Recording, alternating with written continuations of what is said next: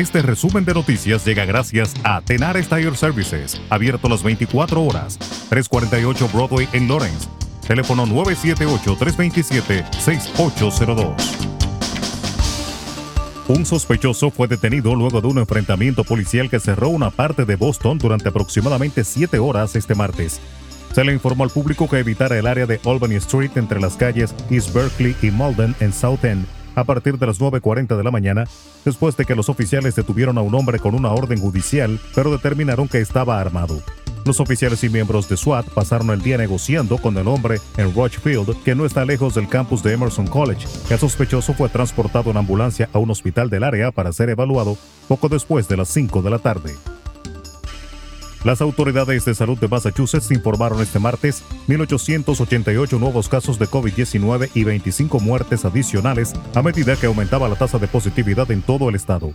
Desde que el estado comenzó a rastrear las métricas de coronavirus, ha habido un total de 782.178 casos confirmados de COVID-19 y 18.474 muertes. Actualmente hay 579 personas hospitalizadas por el virus y 150 personas en la unidad de cuidados intensivos. Estados Unidos reiteró este martes que su política es no negociar con quien secuestra a sus ciudadanos y afirmó que su objetivo es traer a casa a los 16 misioneros estadounidenses y uno canadiense que han sido capturados en Haití. Así se pronunció en una rueda de prensa la portavoz de la Casa Blanca, Jen Psaki, quien no entró a valorar los 17 millones de dólares que reclama la banda para liberar a los misioneros que secuestraron el sábado pasado en las afueras de Puerto Príncipe.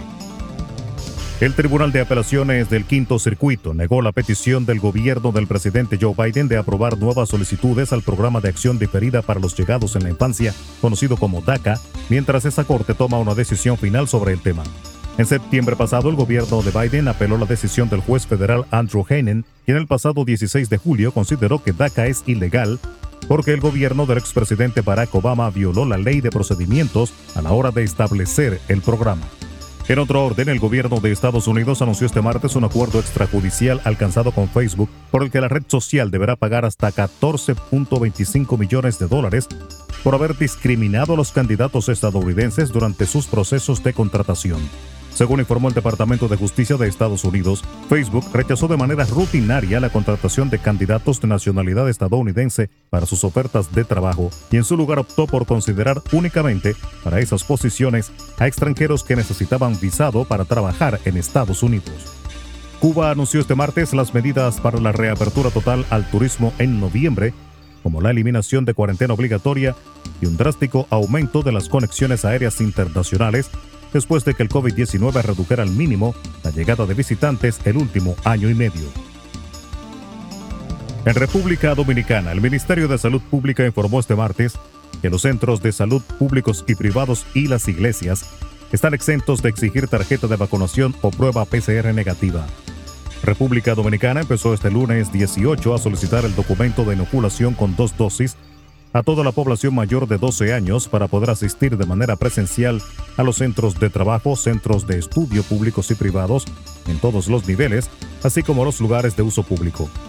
El Ministerio de Salud Pública informó asimismo que el lanzamiento de una aplicación gratuita para aportar la tarjeta de vacunación de manera digital o electrónica no surge de ninguna instancia oficial ni cuenta con el aval del Estado dominicano.